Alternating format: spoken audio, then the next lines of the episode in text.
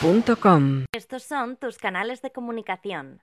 Por Twitter, arroba más que una radio. Por WhatsApp, 648-550-456. Y por correo electrónico a través del mail contenido arroba más que una radio.com. El que avisa no es traidor. Con Luis Vega.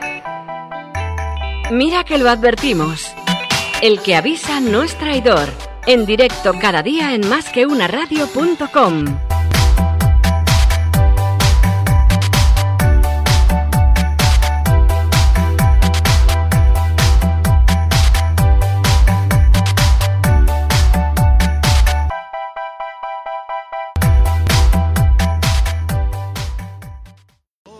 Lo tomaré como halago y te beberé de un trago. El que avisa no es traidor.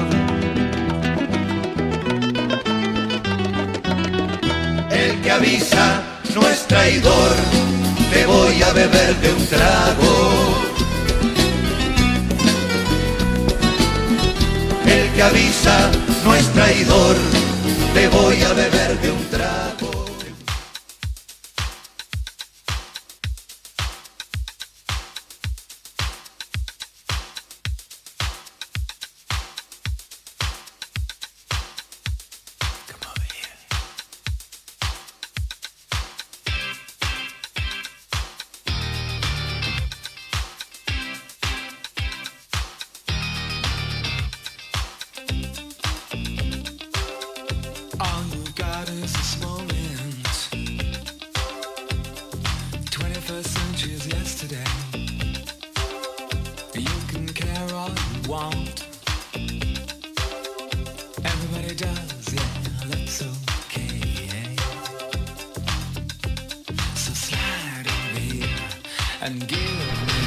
Buenos días amigos y bienvenidos a un día más, al que avisa no es traidor. Tengo a Conchi Burgos a mi derecha como siempre. Hoy estamos día 2 en directo de marzo del 2020, estrenamos mes, las 10 y 32 de la mañana y Conchi Burgos a mi derecha riéndose como todos los días del año. ¿Qué tal? ¿Cómo estás?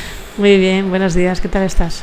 Bien, ¿por qué te ríes? No me estoy riendo, solo sonrío. No, pero si me parece bien. si quieres pongo cara de seta. Mañana pongo cara de seta y ya está. La felicidad es una cosa que perseguimos todos en este programa y que además nos encanta que estés así de risueña. ¿Tiene algo que ver, tú crees, porque este fin de semana has estado en la Ecualdea? Puede ser, vengo happy. Bueno, vengo pues zen. antes de entrar en otros temas y abordar interesantísimos asuntos que hoy muy fresquitos que tenemos entre manos, a mí me gustaría hacer un pequeño repaso a la actualidad de la Ecualdea y que Conchi, que es propietaria de un terreno en Alcorcón, donde se dedica a cultivar todo tipo de hortalizas, frutos, los frutos secos incluso, ¿no? Tú le das a todo. Eh, frutales, en fin, lo que es un latifundio y que tienes ya contratadas a dos personas, a Marcela y a Cristina. A O ellas a mí, depende. a mí me gustaría, por favor, que nos hagas un resumen porque nos dijiste que este fin de semana ibas a ir a tu aldea, a tu huerto, para hacer pues las típicas supervisiones de un capataz, ¿no? Lo que suele hacer Claro, de vez en ¿Qué cuando para ver cómo van tus jornaleros y ver cómo va la explotación, poner a punto el tractor y esas cosas. Cuéntanos, Conchi, ¿qué has hecho cuando fuiste? En serio. Sí, sí, totalmente. totalmente. Esta es la primera entrevista de hoy. Tu ecualdea. Qué ecu- pesado eres. tu ecohuerto. Adelante, Conchi. Eh, ¿Cuándo fuiste exactamente? ¿El sábado Fui, o fui ayer, pero. Ayer es domingo. Muy importante, ¿no? Sí, Vale. estuve ayer. Eh, una de las primeras dudas que me asaltan, y estoy pensando ayer un montón en ti, es eh, ¿qué ropa de trabajo llevas allí? O sea, es decir, siempre te he visto elegante, como es un gran terrateniente, como es tu caso, pero que me imagino para cuando vas a la ecualdea tendrás un, un uniforme especial, ¿no? Cuéntanos. Pues depende, si hace frío con forro polar y pantalones y zapatillas de deporte, y si hace calor con camiseta. ¿No vas con, No tengo. ¿no vas con catiuscas? No, No. No. ¿No crees que un calzado impermeable para los terrenos... Mira, es en que somos muy fijas. Si llueve, no vamos. o sea, eso es nuestra máxima. Si caen tres gotas, ya decimos, ya hoy no vamos. ya está. Me gustaría saber también cómo es el terreno. ¿Es arcilloso? ¿Es, eh, ¿Qué tipo de terreno es? No vamos aquí a hacer un- una tesis de geología, pero, pero ¿cómo es el terreno? Pues no lo sé, es tierra normal. Tierra normal No y sé. corriente. Tú nunca la has abonado, ¿no? O sea, eso te lo abona ya el, lo que es el arrendador. No, depende, a veces que nos lo abona él, a veces que lo abonamos nosotras. Si te lo abona él, ¿cuánto cuesta? No sé, 40 euros me parece, algo así. O sea, que al final lo que tenéis es una, una subcontrata importante, ¿no? Tenéis subcontratado todo el tema de, de producción, recolección. Me comentabas el otro día además que ahora en la Coaldea, por las fechas en las que estamos, que estamos ya a punto de empezar la primavera, en 20 días hay que hacer como el cambio de armarios, pero en la tierra, ¿no? O sea, hay que quitar todo lo de invierno y Ya ponerlo de estamos verano. quitando lo de invierno y ya empezamos. Cuéntanos qué es lo que habéis quitado de- ayer, lo de verano, pero era, hacía mucho aire, mucho frío para ponerlo. Claro, sois tres señoritas, no, ¿no? Fuimos, pero las plantitas tan pequeñas, si hace aire, pues se pueden partir. Ah. Entonces, por eso no lo pusimos. Venga, pues cuéntame entonces qué es lo que había que quitar de invierno. ¿Qué, qué es la cosecha? ¿Eso ya está cosechado o hay que quitar las malas hierbas? ¿Cómo funciona? Explícaselo a la gente porque la gente quiere tener una coaldea, eh, Conchi. Y la gente quiere seguir, tu, tú eres quien ha abierto el rumbo y el camino y ahora la gente te quiere Pues seguir. ahora, mira, estamos quitando los repollos, las lombardas, los brócolis y las coliflores están las que estamos quitando, las hemos quitado ya casi todas. ¿Cuántos kilos han salido de cosecha? No las peso, o sea, quiero decir, yo cojo una coliflor, me la como en mi casa, no lo peso. O sea, tú te a la semana siguiente voy y digo, pues, me apetece brócoli y cojo un brócoli, me voy a mi casa y me lo como. O sea, no estoy ver, pesando en todo el invierno. Al Corcón, aproximadamente entre ida y vuelta, ¿cuántos kilómetros puede haber? 60. 60. Para coger una coliflor. 60. Entonces te has dejado en gasolina aproximadamente, vamos a hacerlo en términos progres. Has eh, dejado una huella digital, no, una huella, perdona, eh, ecológica eh, de CO2 de unas 4 toneladas, ¿no? Que es lo que has gastado en gasoil de ir de Rivas para coger una mierda coliflor. Es más o Ecológica. menos ecológica, efectivamente. O sea que por comerte eh, una coliflor que la titules ecológica has eh, fundido pues un petrolero prácticamente para ir. Es así, ¿no? Sí, pero no voy solo a eso. Vale, Sí, voy, voy pero- a más cosas. Como que, por ejemplo, A visitar a mi familia que vive allí. Entonces en la paso. huerta. En Alcorcón. Ah, Sí, tengo ahí a mi madre Otra- en la caseta. Otra cosa que a mí me, me resulta realmente curioso. Eh, ¿cómo, ¿Cómo recolectáis? Es decir, porque me imagino que ahí no se va con las manos y, y te pones a escarbar. Tendréis unos utensilios, unos aperos, que los tendréis que guardar en algún Pues sitio, a ¿no? ver, depende. Es que eres muy paletos. Las judías verdes las coges con la manita, haces clac, clac, las vas cogiendo con la mano. La Si es un, un- Vale. una coliflor que tiene un tallo así, pues así que no nos ve nadie, pero así. Vale, está poniendo, a ver, para que se den una idea, ha puesto un círculo con las dos manos, como los corazones de los futbolistas Sí, cuando marcan así, un gol. más Vale. o menos. Vale, Pues necesitas pero unas tijeras coges o algo. Un pepino, que eso está bajo Pues, tierra. un pepino está bajo tierra, ¿No Dios bajo mío. tierra? Perdona, cuando se mueren se les entierra, ¿no? Como, como Tutankamón.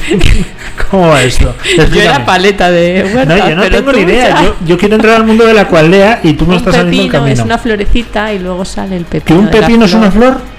Todos los frutos salen de las flores. Entonces es la florecita del pepino y luego sale la... Pero entonces el pepino va como si fuese una vid o una judía verde. Va en un palo hacia arriba, claro, va vertical. en una planta, sale la planta y luego... Esos la- palos, de esos eh, palos de bambú, ¿no? Que suelen ser así como cañas, ¿dónde los compras? ¿Cuánto cuesta? ¿Quién los pone? Porque Pues eso se pone ahí como una especie de... En el vivero, o sea, en el vivero o en el Leroy Merlin, donde te dejas una pasta entonces, ¿no? Pero ahí te dejas Sí, ahí me como- sale cara. ¿Cómo se llama la, la tienda de campaña de los indios? Donde, el Tipi, me parece que se llama. Sí. Tripi no, ¿no? Tripi es No, Tripi lleva- es otra cosa. Cuando Tripi es cuando el Atlético de Madrid gana una Copa Europa. Eh, eh, entonces montas ahí tu, tu triángulo para que vayan trepando las flores y de ahí nace el pepino. Depende de la planta. Hay plantas que hacen falta triángulo, hay plantas que son simplemente pones el bambú y se va enrollando. Vale, y todo lo que te nace bajo tierra, tipo zanahoria, eh, me imagino que la patata también, eh, un montón de cosas que nacerán bajo tierra, el ajo, yo- ¿el ajo nace bajo tierra? Sí, ¿Todo eso cómo lo recolectáis? ¿Con una pajita y absorbéis o...? tiras de la planta, Sí. tiras y sale. Pero no hace falta un azadón. Luego, eso como... Hombre, depende de si es muy gordo, muy, o sea, pero una cebolla, normalmente las cebollas cuando van creciendo van saliendo a la superficie, solo tienes que tirar, por ejemplo, y la sacas. Pero va saliendo, ¿se ve la cebolla en la superficie? Sí, se ve, se ve la parte de arriba, se va saliendo. La parte de arriba. Fantástico, la verdad que estamos aprendiendo contigo un desde montón. luego. No, no, yo todo. Los pepinos yo todo. subterráneos. No, los pepinos- hay pepinos subterráneos, Sí, ¿eh? sí, Hay sí. pepinos subterráneos. Los buscaré. Ojo, y no solamente los pepinos nos referimos a lo que tú estás pensando, nos referimos también a motos, Sí, a bombas. Subterráneos, ¿no? Tú no has llamado una vez, mira qué pepino. Nos A han tirado un pepinazo y más cosas. Bueno, entonces, ¿los aperos dónde los tenéis guardados? Hay una casetita muy mona que tenemos. ¿También la alquila el tío? No, se la hemos comprado y la hemos montado nosotros. No me lo puedo creer. Bueno, sí. Pues está saliendo en la cualidad por una pasta. Nos está saliendo, sale cara. es un hobby. O sea que para una coliflor vamos a hacer un cuadro de costes, ¿vale? Vamos a hacer el No. método Yo te he dicho que, que pierdo pasta, pero No, no, no me, no me extraña. Bueno, no creo que perdamos más que en la radio, pero vamos a ver. No, mi vida es una. Vamos a ver, vamos a hacer un poco de cuentas, ¿vale? Entonces tú tienes una, una coliflor, que ¿cuánto cuesta una coliflor en un mercado? ¿Un euro? Déjame ver en Google. Mientras tú cuéntame Uno- eh, uno qué es lo que estáis quitando. Pues estamos quitando de todo lo internet, te lo acabo de decir. Pero eso que habéis quitado lo tiráis porque ya está hecho no, una mierda. hombre, yo este fin de semana he quitado un repollo, he quitado una lombarda, Pero, o sea, vamos casa. a ver, espera, párame la cinta. Vas y te haces. ¿Cuántos kilómetros hay de Alcorcón Arribas? Pero que es un hobby. Me da igual, me da igual, quiero desmontar tu hobby. ¿Cuántos kilómetros hay?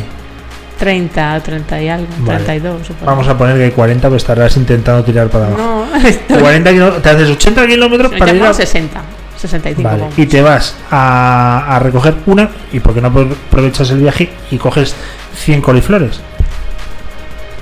Pues porque la coliflor está mejor en la planta que en mi casa. Fuera Bueno, de la vamos planta. a ver, pero no tienes Porque amigos. ¿A mí por qué no me traes sigue- una coliflor, por ejemplo, de, de tu huerta? Cual- Cualquiera la come. claro. Porque cualquiera.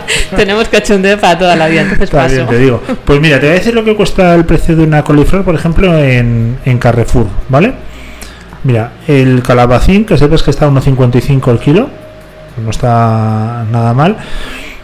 Y la coliflor, claro, es un producto que no lo quiere nadie, no está ni en la página web. O sea, con eso te digo todo. ¿Quién se toma una coliflor? Yo. A ver, vamos a buscar coliflor, ¿vale? Joder, anda que no tarda la página de Carrefour en cargar. Ah, es que he puesto colioflor. Qué raro, Dentro qué de raro mi que tú te escribiendo. radical. Bueno, pues no lo encuentro, no sale, no sale, porque no tienen coliflores en Carrefour. Pues mira, puede salir una línea de negocio. Vale, entonces, ya nos vamos de ese. O sea, vosotras veis, para coger una coliflor, pues sois así de, de pijas, en lugar pues de coger una buena cosecha y venderlo, por ejemplo, en Rivas. Hacer un eco huerto, pues hay una ecotienda. Ah, pasáis completamente, o sea Es para consumo propio. venga, como la marihuana. Entonces, vais y eh, habéis plantado ya lo de verano, lo estáis preparando. Estamos preparando. ¿Qué trabajos hay que hacer en la tierra? Oye, por cierto, que esto es un programa dedicado al mundo del fintech y la empresa que lo vamos a por ello, ¿eh? Pero ahora estamos haciendo unos, unos huerto consejos. Cuando, antes de cambiar de temporada, me imagino que habrá que preparar la tierra. Claro. Eso debe ser ahora mismo un, un desecho de tinta, es estar asqueroso. ¿Qué es lo que se Porque va a hace? estar asqueroso. Pues todo removido, ahí, mm, si plantas ahora una judía sale con, con sabor a calabaza, habrá que hacer algo. Habrá que hacer algo. Cuéntanos qué es lo que hay que hacer para dejar el terreno preparado. Pues hay que limpiar la tierra, toda, hay que quitar todas las plantas, hay que quitar las malas hierbas que hayan salido, echas abono, pones bien el riego y ya está. ¿Cuánto tardas en hacer eso aproximadamente? En tu Estamos ecoaldea. haciendo a ratos, tampoco os- no sé. Ayer estuvimos, no sé. Pues no sé cuánto tardó. Un par de semanas o tres. Un par de semanas en limpiar el huerto. Pero yendo un rato los domingos. Bueno, y, y vuestros es muy maridos van también y ayudan. No, Solo vosotras. solo. Y los niños no van tampoco. Los niños cuando les apetece. Pero van Al más. principio iban, luego ya se Claro, han cansaron. dicho, mira, oye, para comprarme una coliflor me voy a Carrefour. Que fíjate, por ejemplo, No. ¿eh? una bolsa de zanahoria. por eso para comer una coliflor no voy. Claro, y encima una coliflor, que dice, mira, que es, yo que sé, los niños que les gusta la pasta. Encima te vas a comer una coliflor, vas a estar ahí eslomado, pero bueno. Por ejemplo, unas zanahorias. Un kilo de zanahorias cuesta 0,69. Pero que no es el precio. No, no, yo te doy datos. Luego tú de ahí Si ya lo ves en los datos, yo también voy a la frutería. Vale. Eh, ¿Tienes alguna hoja de Excel donde llevas eh, lo que te está costando un poco para llevar? Porque tú eres controller de profesión. Sí, sí lo llevo. Sí, ¿no? Cuéntanos un poco cuál es el resultado, el beneficio neto mucha pasta, de ese pero es un hobby, te lo puedo decir. Cualquier gente que colecciona sellos, pues yo colecciono Bueno, lechugas. nosotros hemos tenido cecos eh, quedan muchas más pérdidas, ¿eh? Sí, sí, desde luego. Así por que eso. tampoco hay que llevarse las manos a la cabeza. Bueno, entonces este fin de semana habéis comido coliflor. No, o sea, me imagino que la has cocinado. No, no la tengo todavía, no la he cocinado. ¿Y por qué no me traes una a mí? ¿Tú quieres una coliflor? Sí, ah, yo no sé si tengo coliflores. Por favor. si no te gusta. Entonces, bueno, estamos y ya terminamos con este capítulo. ¿Qué es lo que vamos a plantar para verano? La temporada primavera-verano. Esto es como la moda, ¿no? O sea, hay pri- temporada primavera-verano, otoño-invierno. Ahora en verano se van a plantar lo primero espinacas y acelgas, ¡Qué rico! eh, tomates, pepinos, judías verdes, calabaza, calabacín, pimientos, berenjena. ¿A cuánto está el pimiento? El kilo. Que no lo miro. A 1,79. Pero es que salen kilos y kilos de pimientos.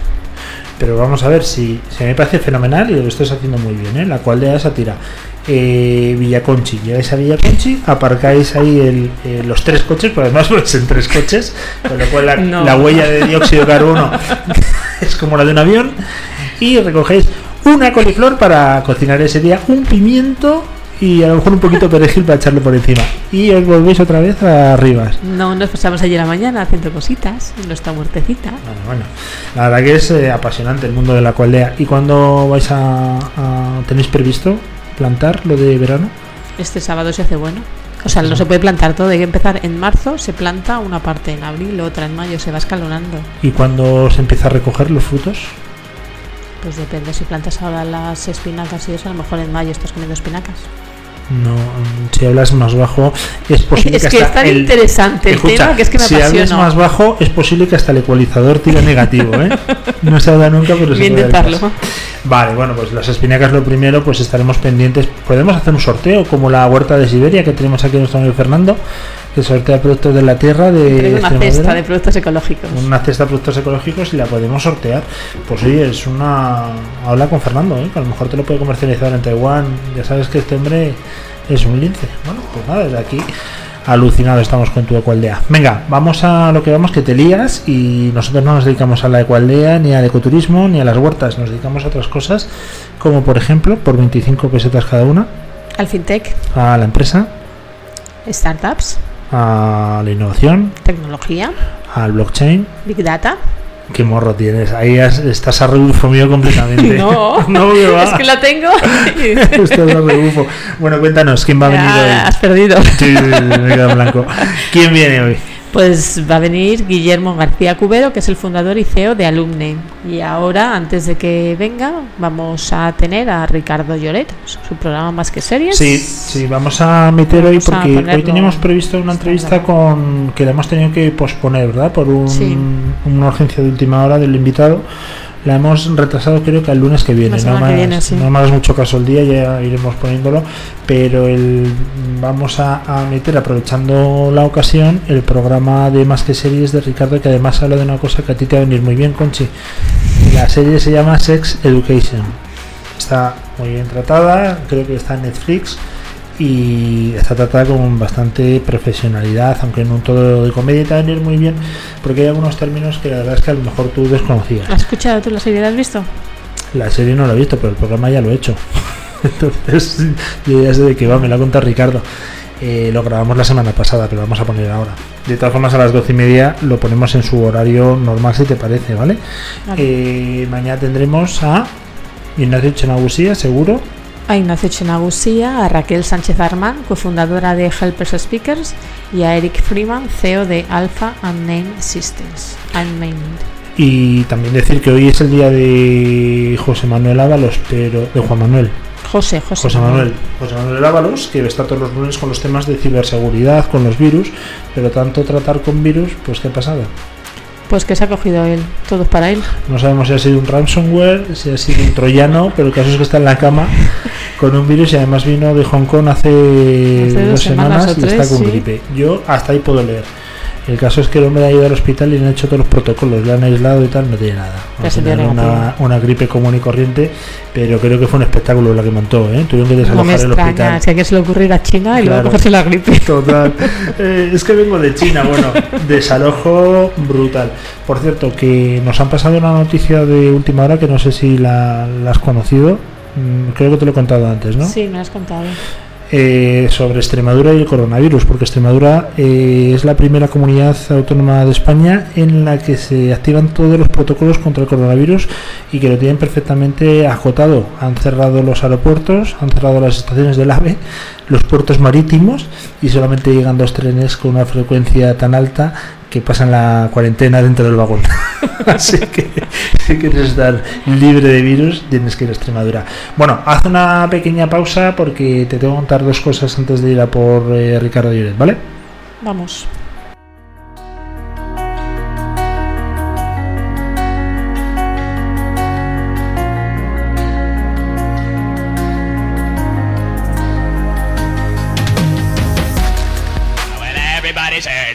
at the bed.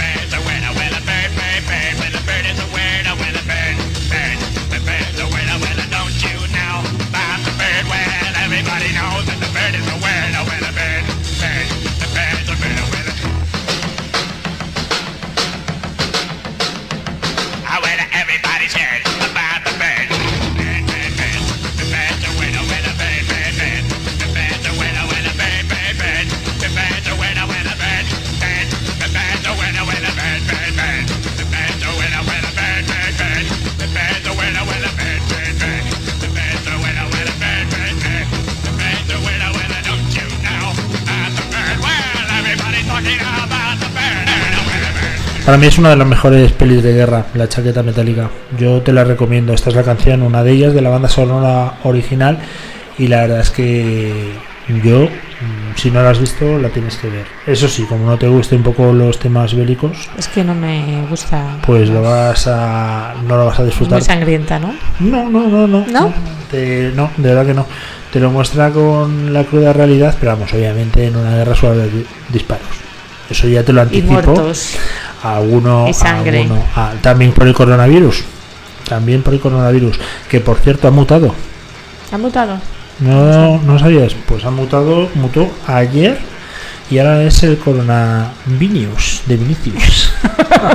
Habías tardado mucho en hablar de la victoria del Madrid. Efectivamente, 2-0 ayer contra Barcelona con todo merecimiento y yo creo que mereció más. ¿Tú pondrías en el partido de Manchester la vuelta a Vinicius con Mariano? Bueno, por lo menos en algún momento sí. A ver si hacen algo, ¿no? Además Mariano es un nombre muy típico para tu ecoaldea, ¿verdad? Es- no hay una ecoaldea que se precie que no tenga un Mariano. que se llama Mariano. ¿eh? Es un nombre muy de huerta. Pero, pero efectivamente, pues un, un partidazo ayer. La primera parte un poco más igualada, quizá en Sí. Barcelona un poquito nos puede haber metido un gol, hay que reconocerlo. Pero bueno. Pero mm, estuvo bien el partido, estuvo entretenido. Este hombre no se da cuenta, yo creo que el entrenador de Barcelona este, que cuando se jugaba al toque era en la época de Cruz, cuando estaba Stoikov, Laudrup, eh, Romario, todos estos que circulan el balón a una velocidad absolutamente brutal. Pero para circularla, en la época de Guardiola, con Iniesta, Xavi, pero para circularla como la circulan ahora, pues pueden estar tocándola si quieren hasta pasado mañana. Es absolutamente no absurdo llegan. absurdo. Pero bueno, no nos desviemos de- del tema. Eh, vamos a ir a lo que decía antes, a Sex Education, que es eh, más que series, que lo hacemos, lo vamos a emitir hoy dentro de nuestro programa que avisa nuestro traidor de una forma excepcional, ¿vale? Porque hemos tenido ese gap que lo vamos a rellenar ahora con, con Ricardo. Luego a las 12 y media sigue estando la serie, ¿eh? se va a seguir poniendo más que series. Y el programa se va a emitir totalmente e íntegramente a las 12 y media su horario habitual. Pero ahora os vamos a poner un pequeño, no, un pequeño no, El programa entero, ¿no? Lo único que antes de ir al programa, si te parece, Conchis, me gustaría recordar que no hemos dicho nada el tema de las redes sociales, ¿vale? Pues estamos en Twitter, en Instagram y en LinkedIn, en arroba más que una radio. Estamos en el WhatsApp, en el 648-550-456 y estamos en el correo electrónico en contenido arroba más que una radio.com. Donde nos pueden escuchar también. Nos pueden escuchar en directo en nuestra web, www.masqueunaradio.com, en nuestras apps y en iBox. Y al día siguiente, cuando a ti te dé la gana y te has despertado de buen humor y a lo mejor no estás Siempre me deslomada, despierto de buen humor. no estás deslomada por eh, haber cogido o recogido una coliflor en tu huerto, ¿qué es lo que pasa normalmente? Pues subo los podcasts a Spotify, a SoundCloud, a iVoox, a iTunes, a nuestra web. Es una mentirosa, apps. perdón, tengo que intervenir. Es una Bueno, mentirosa. lo tenemos todo lo- perfectamente programado para subirlo una vez y de ahí dispara a todas. ¿Qué pote te das, tía? si veis un currículum de Conchi circulando tiene que por parecer que internet, hago algo. dividirlo entre cuatro. Bueno, venga, vamos a Sex Education con, con nuestro amigo Ricardo Lloret. La verdad que, te ríes un montón con él. Y por favor, hay unos términos que los tenéis que escuchar que yo no sabía ni que existían. ¿eh? Y esta serie es de Netflix. Venga, vamos a por ello. Más que series, las mejores series tratadas con la rigurosidad más subjetiva. Presentado por Ricardo Lloret.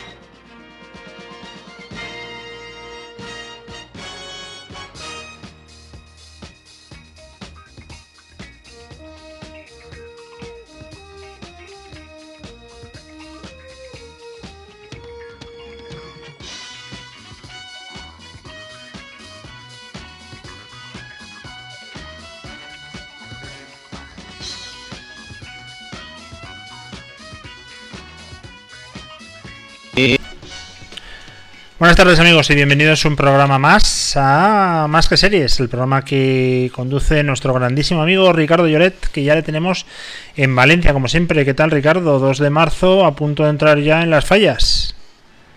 Pues sí, como que a punto. Ya han empezado las mascletas. Desde ayer 1 de marzo hasta el día 19 tenemos a las 2 del mediodía una mascleta. No, la verdad Así que vosotros que- el tiempo no lo habéis perdido nunca en Valencia, ¿eh? Empezáis prontito y vuestras tres semanitas de vacaciones no os las quita Sí. nadie. Sí, y luego no te creas que trabajamos. Quiero decir que una cosa es, es vacaciones y otra cosa es currar, que tampoco Bueno, lo hacemos. eso ¿sabes? es otra que historia. no le podemos llamar vacaciones a todo. Dime. Esa es otra historia. Hoy hoy nos Claro. vamos con. Me ponías el otro día y me gustó y además lo vamos a, a decir aquí que ibas a Mm. poner hoy a Netflix mirando a Cuenca. Es una expresión Mm. muy española. Eh, que todo el Mm. mundo yo creo que reconoce rápidamente y asocia, pero ¿cómo es que vamos a poner a Netflix? ¿Qué vas a hacer hoy? ¿Qué, qué, qué- qué tramas? ¿Qué, qué tramas? ¿Qué, qué, qué tienes pensado? Pues bueno, eh, vamos a ver, esta es una frase publicitada que han usado los de Netflix para eh, publicitar una serie llamada Sex Education. Sex Education es una serie que comenzó en enero del año 19 y, y hace poco fue la segunda temporada. Es decir, tiene dos temporadas de ocho capítulos, ocho episodios por temporada, de 45 minutos por episodio. Como siempre solemos decir, emitido por Netflix, ya sabéis, nuestro canal masivo de streaming, podría decir, porque en Netflix hay, pues eso, a mansalva, todo lo que quieras, de bueno, de malo, de regulero, mm, lo que quieras. ¿Tú De has todo. visto esta serie, Luis? No, no, no la he visto. Depende de lo que me cuentes hoy, pues tiraré. Sabes que estoy terminando, bueno, he terminado de hecho ya el Mesías, también de Netflix. El Mesías. y, y te recomiendo que la, que la veas porque la verdad que está bastante bien. Un día hablaremos de ella. Pero también me enviaste el otro día hablando otra vez de Sex Education, promociones que han hecho. La verdad que los de Netflix haciendo promociones se quedan solos.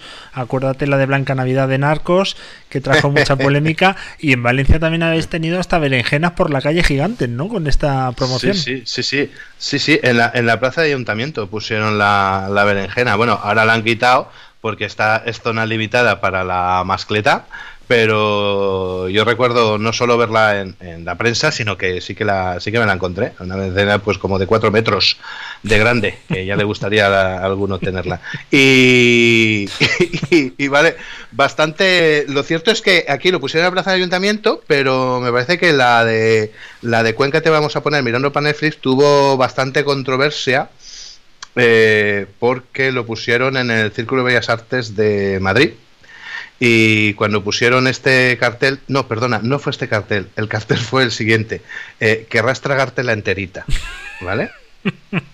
La, la serie, por supuesto. Entonces, imagino, eh, claro, colgar este cartel del Círculo de Bellas Artes de Madrid, pues la gente se puso y lo tuvieron que quitar. Esto en Valencia no hubiera pasado, eso te lo digo yo. Nah, eso en Valencia Eso no, no no- hubiese pasado. Vais, vais una generación por delante. Ahí es, otro ritmo. En Madrid somos más conservadores. Ya lo sabes perfectamente.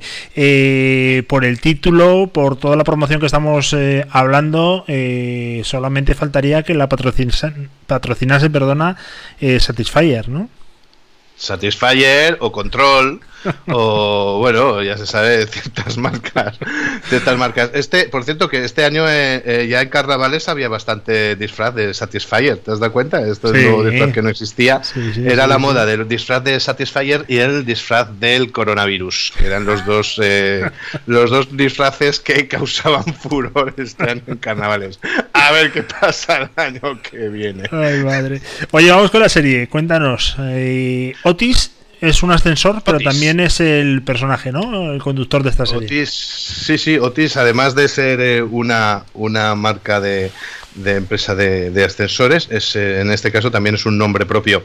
Otis es, es un chaval, un chaval, eh, un teenager, que eh, vive en su casa con su madre, que es terapeuta sexual. la madre, la madre está divorciada de, de, bueno, de su padre en este caso también, que también eh, iba por la misma senda. El caso es que nos encontramos a un Otis que está empezando a descubrir, eh, descubrir la sexualidad. Todos sabemos cómo los chicos empiezan a descubrir estas cosas. Y, eh, y bueno, claro, no sé, mm, mm, lo que pasa es que no todos tenemos un tera- mm, padres que son terapeutas sexuales. Entonces, claro, cualquier conversación se convierte, se vuelve un poco incómoda en esta época de los 16, 18 años que, que hablar con los padres de estos temas, pues eh, pues como te diría yo, como que confunden, nadie sabe qué decir, ni unos ni otros.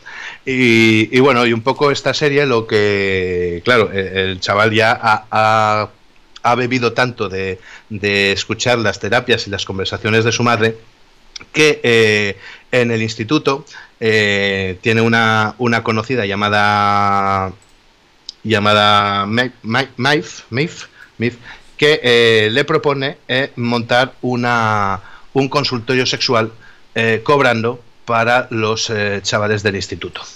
Ah, pues mira, ¿para esta serie hace falta tener el pin parental o no es necesario? Um, vamos a ver, lo bueno de esta serie Don Ricardo, te hemos perdido. según, según quién, pues el pin parental hará falta. Don Ricardo, eh, decir que te Sí. hemos perdido.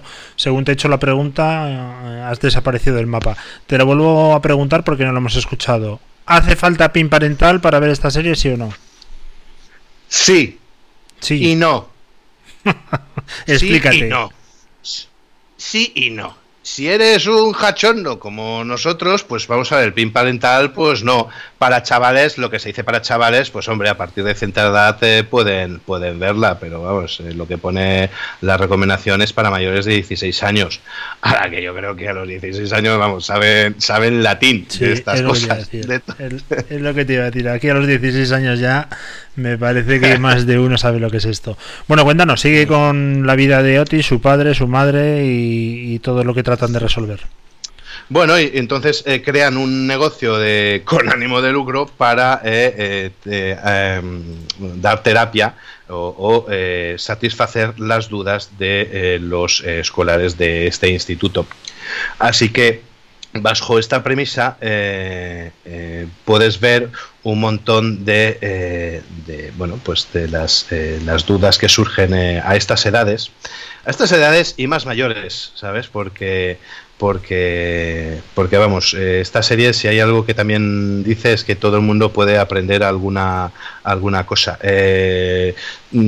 si seguir si siguiera hablando de hecho que vamos a hablar un poquito sobre alguno de los temas que tratan pues no sé yo si tendríamos que poner el típico botón rojo donde haya suelta un pitidito cada vez que suelta hay alguna palabra no conveniente Eh, tienes tú de este botón Luis Sí, sí, sí, aquí tenemos de todo. Incluso podemos poner un par de rombos si la cosa se pone también eh, comprometida, ¿eh? no hay ningún problema. De todas formas, fíjate, fíjate que no veo yo a gente de 12 años escuchando este programa, ¿eh? Me da a mí la sensación que más que una radio es para gente que ya tiene el graduado escolar. Vale, bueno, pues entonces eh, no, no creo que, que haga falta. Mira, antes de todo, yo quería, antes de meternos ya en farina eh, sobre, por ejemplo, los personajes de la, de la serie y seguir hablando un poquito más de ella, échame una cancioncita de estas que yo te suelo, Por supuesto. te suelo poner para el Además está sonando una canción que yo cuando la vi, cuando me la mandaste, es que ya está sonando de fondo, eh, me puse una mascarilla, porque lo primero que vi fue Wang Chung y digo, ostras, Sí. eso suena a, a Wuhan coronavirus, ¿eh? Luego ya me tranquilicé cuando, cuando oí la canción. Venga, vamos a escucharla y ahora nos cuentas.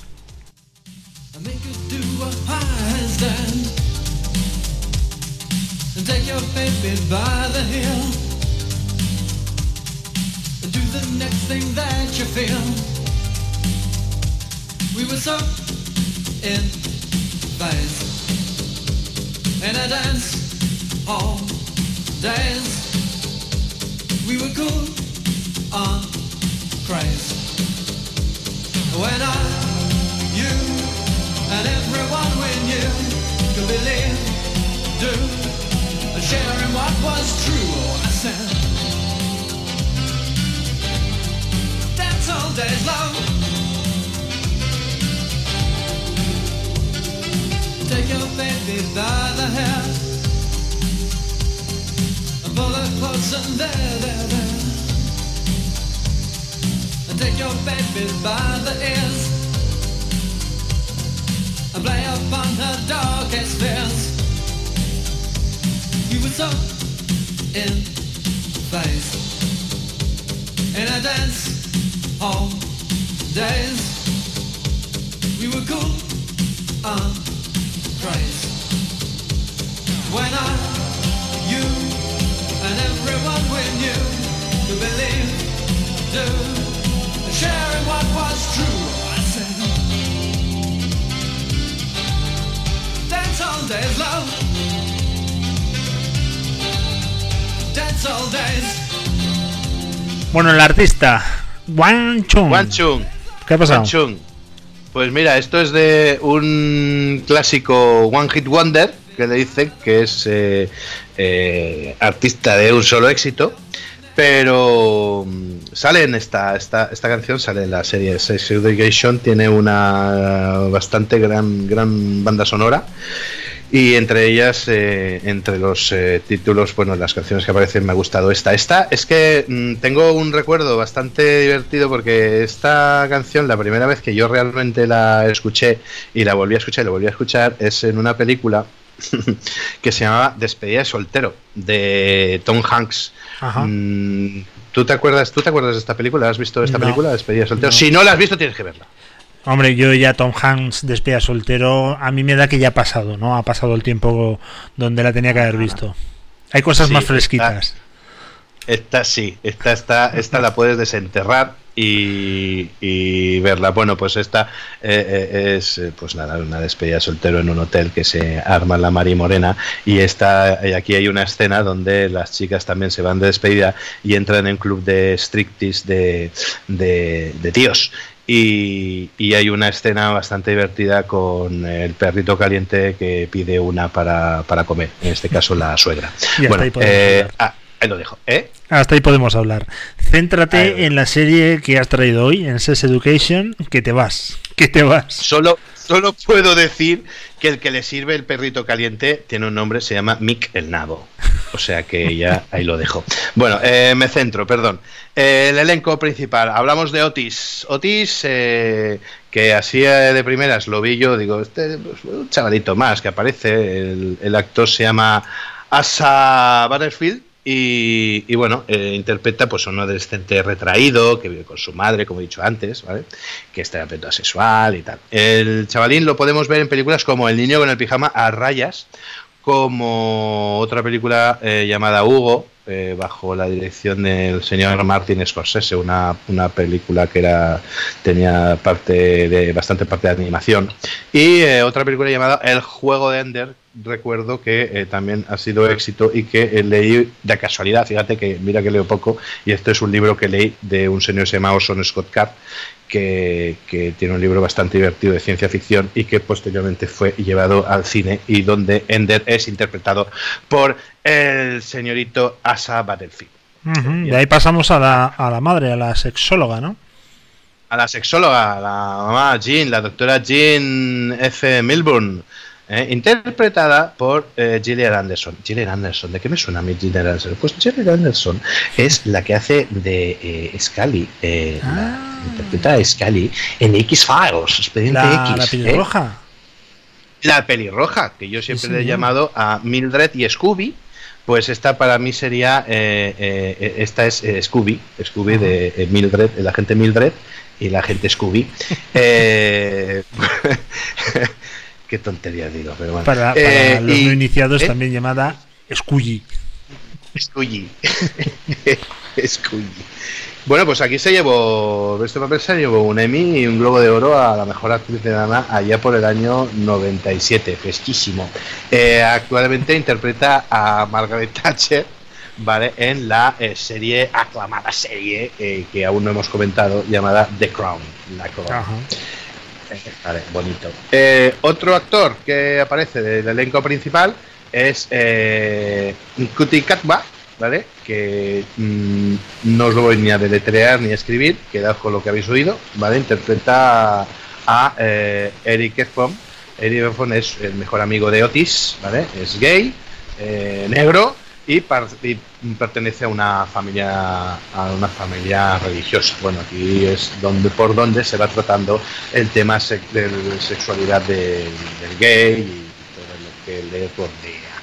Y eh, para acabar, aunque hay más eh, actores, hablaremos de eh, Miss eh, Willey, ¿vale? Interpretado por Emma Mackey, que es una pues, eh, monta el negocio con Otis. Es una marginal social, una chica mala, ¿vale? Que, pues bueno, pues al hacerse la, al tener amistad con eh, Otis, pues eh, montan este, este negocio. Y después hay un porronazo de actores secundarios que durante la primera temporada van desfilando también explicando sus problemas sexuales y en la segunda temporada ya adquieren bastante más protagonismo. ¿Vale? ¿Los problemas sexuales, Ricardo, de los americanos coinciden con los problemas sexuales de los españoles o hay mucha diferencia? Yo creo que. Yo creo, no tengo ni puñetera idea. Vamos a ver, no sé cuáles son los problemas sexuales de los españoles. El caso es que, mira, vamos a nombrarlos, Luis. Vamos a nombrar los problemas que, que aparecen. Y Sí. ahora tú, tú me ayudarás a, a Vale. dar un dictamen si es parecido o no. Pero antes, Antes, échame otra, otra por cancioncita, supuesto, por supuesto. Esto está ya que va a los eh, di- divinils. di- Divinils. divinils. tío. Divinils, Divinils.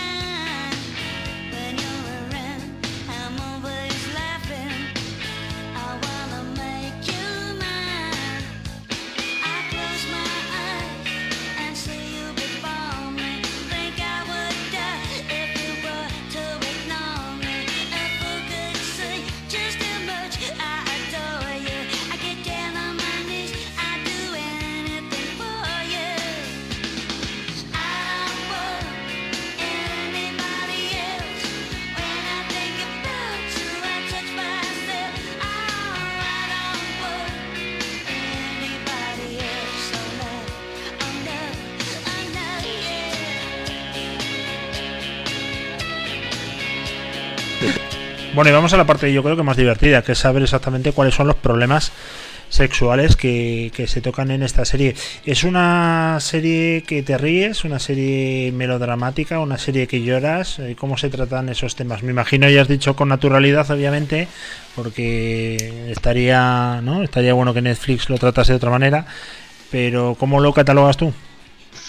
Vamos a ver, eh, gran parte es cómica. Lo, lo trata todo bastante, no te digo absoluta profundidad, pero no pasa por encima. Lo trata bien y en el momento de que hay que ponerse un poco más serio, en las series se ponen más serios. Pero bueno, se puede decir que es más comedia, ¿vale? Bueno, probamos pues, con los problemas, sí. numeramos los problemas que tienen los americanos en el ámbito de la sexualidad y que podéis ver en esta serie que estamos hablando hoy en Sex, Sex Education. Sex Education. Como a veces la realidad supera la fricción. La primera vez no siempre sale bien. Bueno, pues vamos a ver. En la, os voy a nombrar un poquito los temas que aparecen en la primera y luego en la segunda temporada. Eh, que esto no sea una. Un, no es ni un reclamo ni, ni nada, pero mm, que no suponga los temas que vais a oír como que algo que como algo negativo. Quiero decir que está todo bastante bien, bastante bien tratado, es fácil de ver y te digo una cosa, yo ahí he aprendido cosas. No te voy a, te voy a decir cuál he aprendido porque era una cosa que yo no me imaginaba. A lo mejor tú sí, pero bueno, en un momento hablamos de ella. En la primera temporada se tratan mm, histor- historias diversas eh, que abor- abordan temas como, por ejemplo, el bullying. El bullying. El tema de bullying no es un tema sexual, pero eh, hay un tema así en el instituto. Hay temas como el aborto, eh, relaciones entre padre e hijo. Comprenderás que el tema del aborto tratado no será en plan cómico, ¿sabes? Pero alrededor, alrededor sí que hay algo áspero. Como he dicho antes, se pone serio cuando se tiene que poner serio. ¿vale? Y en la segunda temporada, por ejemplo, que no recae, que además ya va un poquito más en serio con los personajes secundarios, que son los que aportan esta diversidad de visiones o de problemas Claro, no hay una persona con todos estos problemas, son distintos personajes que van saliendo. Por ejemplo, habla pues de la bisexualidad, la asexualidad, la- el vaginismo, la perimenopausia, que no sabes lo que es. ¿Tú sabes lo que es la perimenopausia? Pues yo sí, tampoco. es la. Yo, yo creo, creo, ¿eh? no, no me hagas mucho caso, A es la menopausia que se da en la periferia ¿no? de, las, de las grandes ciudades. Claro que sí, claro, muy bien, muy bien Luis, muy bien. Pero, perimenopausia. Re- realmente no te puedo decir lo que es. Menopausia sí, pero la perime no, eh, no viene en mi Pues registro, ya lo no tengo, viene en mi ya, disco duro. ya lo tengo. Es, ya lo tengo y mira, y, y- es la etapa previa a la menopausia cuando no ha tenido periodos menstrua- menstruales durante 12 meses. Esta es la perimenopausia, que claro, Ajá. entendemos que sí que puede ser un problema para eh, las mujeres eh, que lo están sufriendo y, y cierta eh, de no tener información o educación sexual, de no tener, de no saber qué le está pasando al cuerpo ni saber por dónde meterse. Hablan de la, de la masturbación femenina, del acoso sexual, tema serio, bastante serio, pero que tratan bastante bien, de la autoestima, de los conflictos de identidad. Quiero decir que, eh, eh, y tú sabes lo que he aprendido yo, no lo voy a poner en práctica, pero te hacen una- eh, eh, un tema sobre que eran las, las duchas anales. Duchas anales, la verdad es que lo estaba leyendo aquí mi- mientras Sí, ¿verdad? lo- y digo, ¿tú has se lo ha saltado. Yo no sé si ha sido pero- ah. a propósito o es que lo va a dejar para el final. Eh, aquí la verdad es que la imaginación puede volar. Eh, aterrízanos. Pues bueno, hay una hay una pareja pues que tiene homosexual que quiere quiere pues nada tener eh, sexo y el que y el que va a recibir se encuentra con que no está suficientemente limpio para tener sexo y no quiere tenerlo. Entonces, en las cuestiones pues preguntan y le explica a alguien en una de las terapias le explica cómo se hace un eh, para estar limpio antes de practicar esta. Y yo no Pues, sé si, si pues, quieres que lo diga de otra manera. No, hasta ahí podemos Mejor leer. no. Yo creo que eh, lo dejamos ahí y, y es que tampoco has dejado mucho espacio para que vuele la imaginación. La imaginación, para la imaginación. Vamos nada. a ver, cuando te hablan de ducha anal, hay que decir, el tema anal sabes dónde entra y que hay agua también. Vamos, que. Bueno, bueno. O sea que donde vayas a una casa donde haya un bidet todavía, pues eh, a lo mejor puedes atar cabos o no, o no tiene por qué. Pues eh, Luis, no tienes por qué. Pero para eso tendrás que ver la serie. Oye, que conste que yo soy muy limpio, pero yo lo tengo en mi casa para dejar la ropa sucia. El- el- el como en la gran mayoría de casas. Eh, que no quiero que el nadie vídeo venga a mi casa y piense, en- piense cosas que Para- no son. Oye, para otro eh, caso siempre está la ducha. Hablas, eh, efectivamente, es que eh, teniendo la ducha es un, un invento del siglo XIX. Y el equipo de guionistas, como decías, ha sabido tratar bien, ¿no? Están bien asesorados, hay, También, me imagino sí, que, que sí. buenos guionistas con mejores asesores, médicos, sexólogos, y se ha tratado con mucha profesionalidad, ¿verdad? Sí, muy bien, mucha profesionalidad y delicadeza y sentido del humor también, Bueno, que hace sí. falta tener sentido de humor para tratar todos estos temas. De todas maneras, eh, ves la, la incultura o la poca información que hay eh, eh, eh, que hay actualmente. De hecho, yo recuerdo hace un montón de años escuchando un programa de radio que no era más que radio. Más que una radio, más que una radio. No era más que una radio, pues eh, había una chica que llamaba a un consultorio sexual y yo me quedé, hombre, me quedé un poco asombrado. Eh, La chica preguntaba, decía que eh, ella se masturbaba y quería saber si masturbándose se podía quedar embarazada. Entonces, con esta pregunta yo no sabía si estaba de cachondeo o realmente no lo sabía. Y puedo decirte que, que yo creo que hay mucha gente que tiene dudas así, como esta. Bueno, pues entonces ¿Sabes? yo yo no lo discuto, ¿eh? que puede haber dudas de todo tipo, pero yo creo que la mejor respuesta es decirle que, que siga estudiando, ¿no? que no lo deje, que no sea tonta, que Sí. el, el graduado escolar se puede sacar fácil y, Sí. y vamos a por ello, animamos. ¿Te acuerdas Sí, de las primeras se- épocas, ¿no? se de, la ¿Eh? doctora Ochoa, que causó revuelo aquí en España, de los primeros ¿Hablemos de sexo? Sí. Sí, sí, sí. Vale, Eso vale. yo creo que fue un poco romper ya tabús. Pero bueno, a Ah. otras épocas y hoy se quedaría escasito ¿eh? el programa para todo lo que hay. Corto, corto, se quedaría corto porque esto hay una, una variante y una cantidad de, de nombres que entonces no existían, ¿eh? Bueno, estamos escuchando de fondo The Bad Touch. Ahora nos cuentas por qué y tiene pinta un poco de psicodélico porque van vestidos de una cosa muy rara, pero tú me cuentas ahora.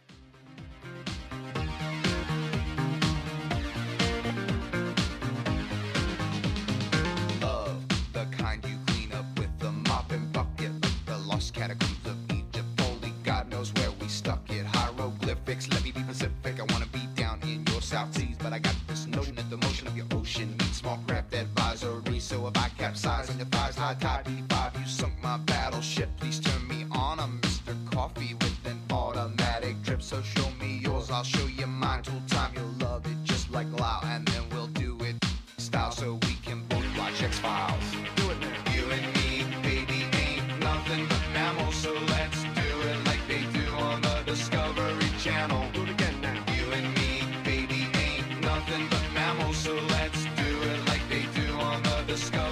Bueno, esta, como contábamos, estamos hablando de Sex Education. De fondo estaba sonando eh, el título de Bad Touch de De Bloodhound Gang.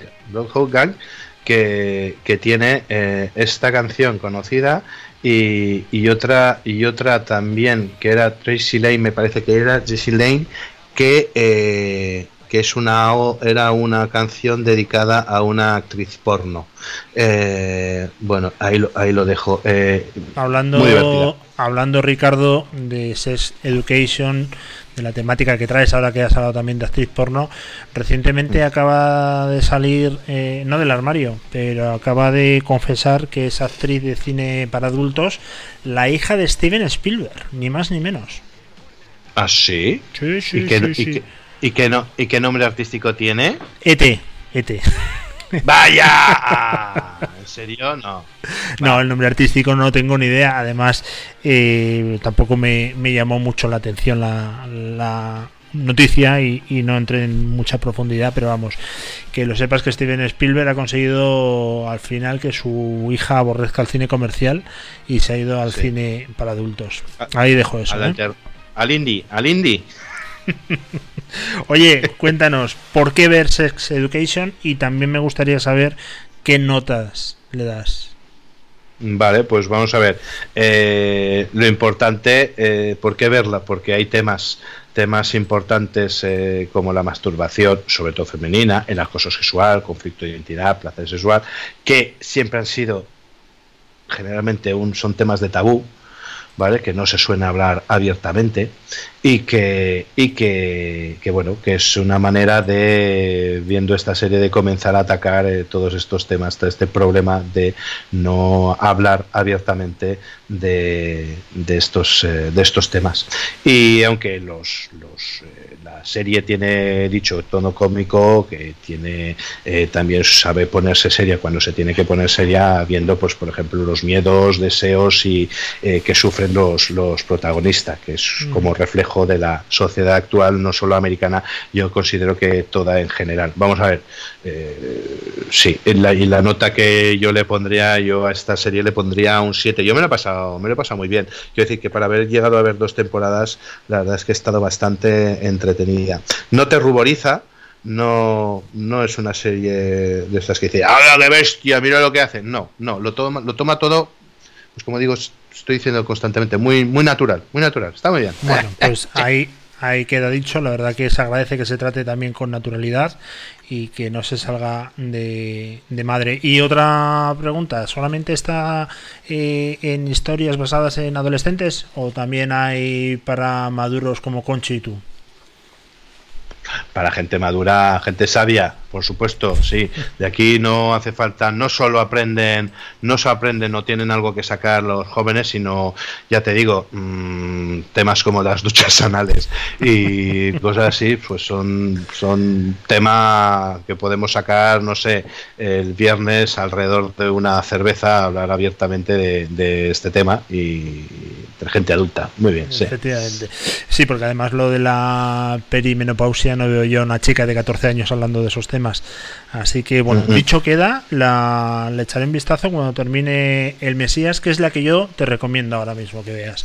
Porque Vale. es una serie producida por Netflix, no de mucho presupuesto, pero no hacía falta. Y yo creo que es una serie que a ratos te sorprende bastante. Y, y a mí me gustaría que la vieses para ver cuál es tu, tu impresión, que tú eres el experto. Vale. Nada Pues- más, pues hagamos, Ricardo. Un, hagamos un intercambio, Luis. Hacemos un intercambio. Tú ves Sex Education y yo veré el Mesías. Y el próximo programa, que en cuanto Hecho. acabe Mesías, hacemos un programita juntos sobre este Pues tema. en ¿Sí? 15 días. En 15 días estamos aquí de nuevo. El día, déjame verlo aquí en el calendario, el día 9. El día 9 de marzo, que además es el aniversario de boda mío, ni más ni menos. Mm, Hombre, hombre, fe- fe- pues pues te- ya te pues mira, aprovecharé. Estoy cogiendo estoy cogiendo aniversarios, eh. Cogí creo que el último, no sé si fueron los 500 600 programas y, y ¿De ahora verdad? el- ¿De el verdad? correcto. Correcto, los 600.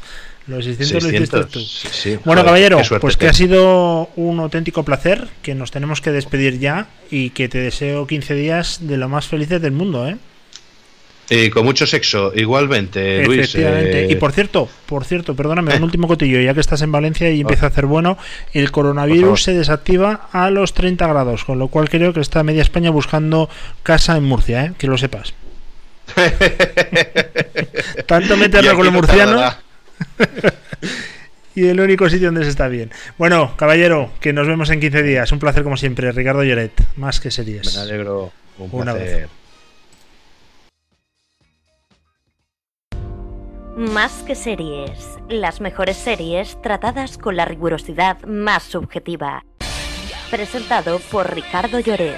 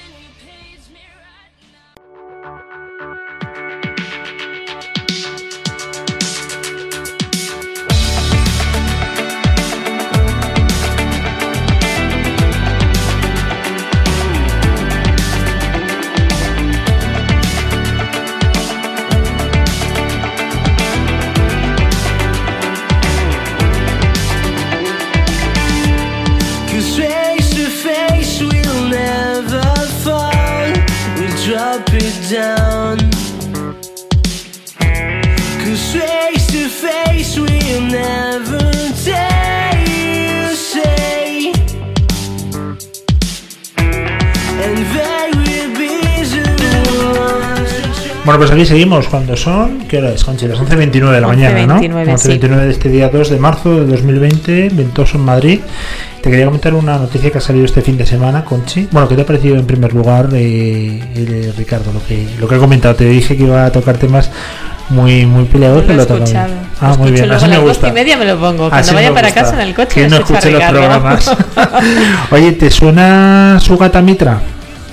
No. ¿No? ¿El qué? Su gata Mitra. De nada. De nada. Pues este hombre es uno de los grandes gurús de la educación del mundo. Este es indio, ¿sabes? Ahí pilla a tomar un poco por saco. Pero este dice que los niños tienen que aprender por sí solos.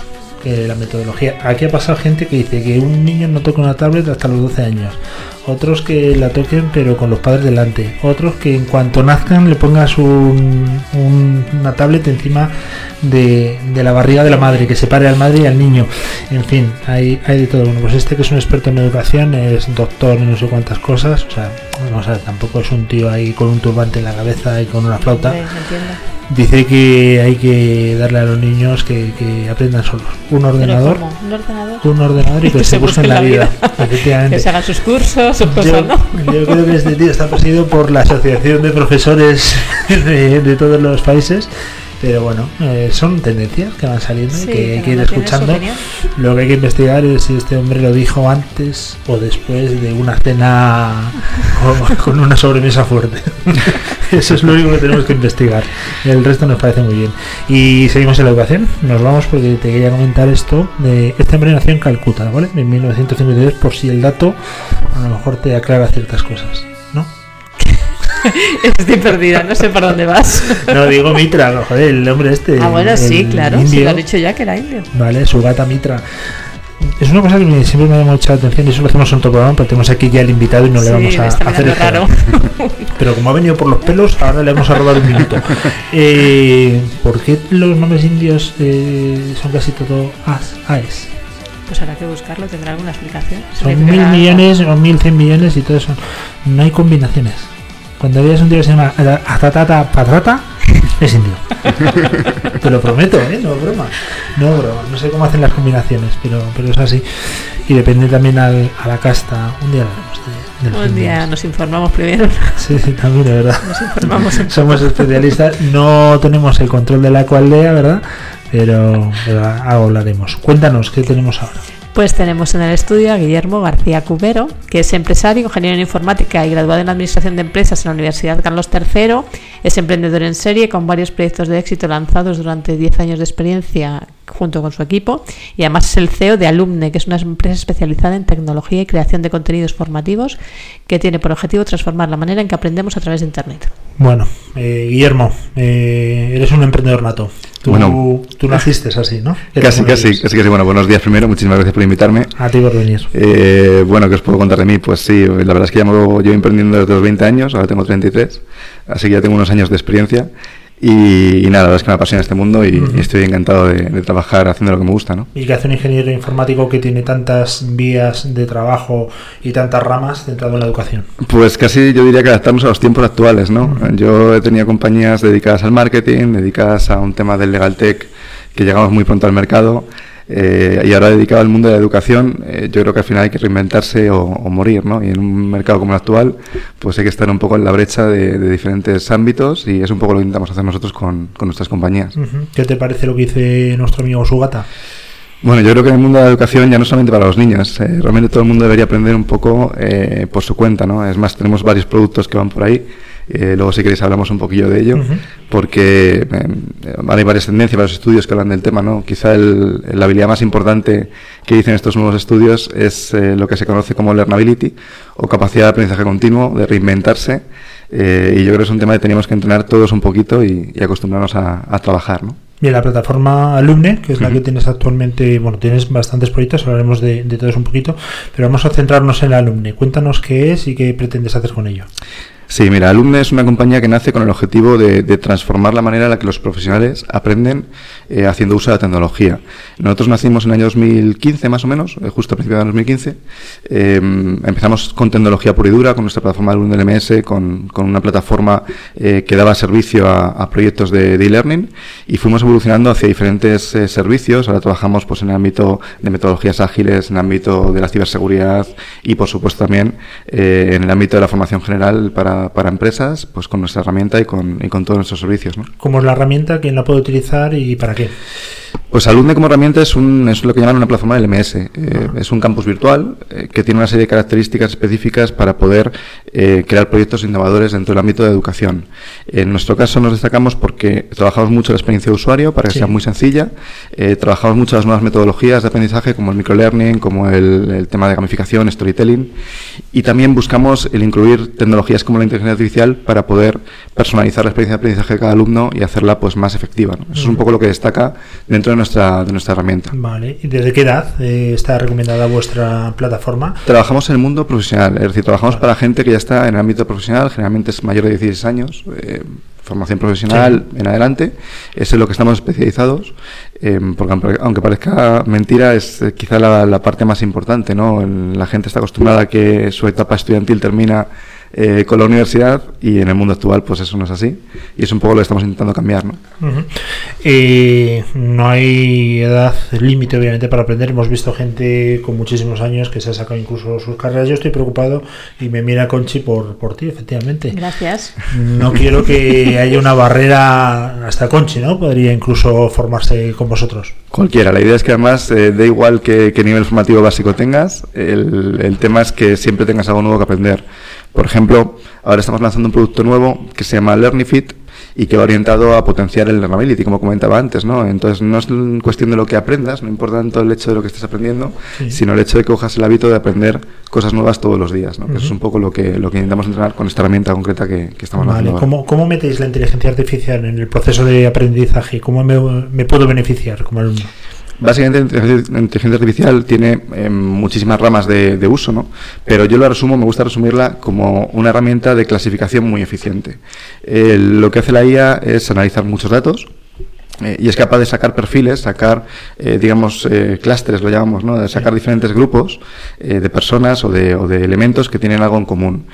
Nosotros esos clústeres los usamos para poder personalizar el aprendizaje, es decir, buscamos qué es lo que mejor encaja con cada tipo de persona eh, y le ofrecemos una experiencia de aprendizaje pues lo más adaptada posible a, a ese, a ese encaje. Vamos a casos prácticos. eh, por ejemplo, ¿qué le podemos recomendar a, a Conchi, que es financiera pura y dura, pero le está empezando a coger un gusto a las nuevas tecnologías espectacular la verdad lo, lo hace bastante bien. ¿Cómo podríamos enfocarla para salir? Porque ella le pones una hoja de Excel y bueno, le entra urticaria.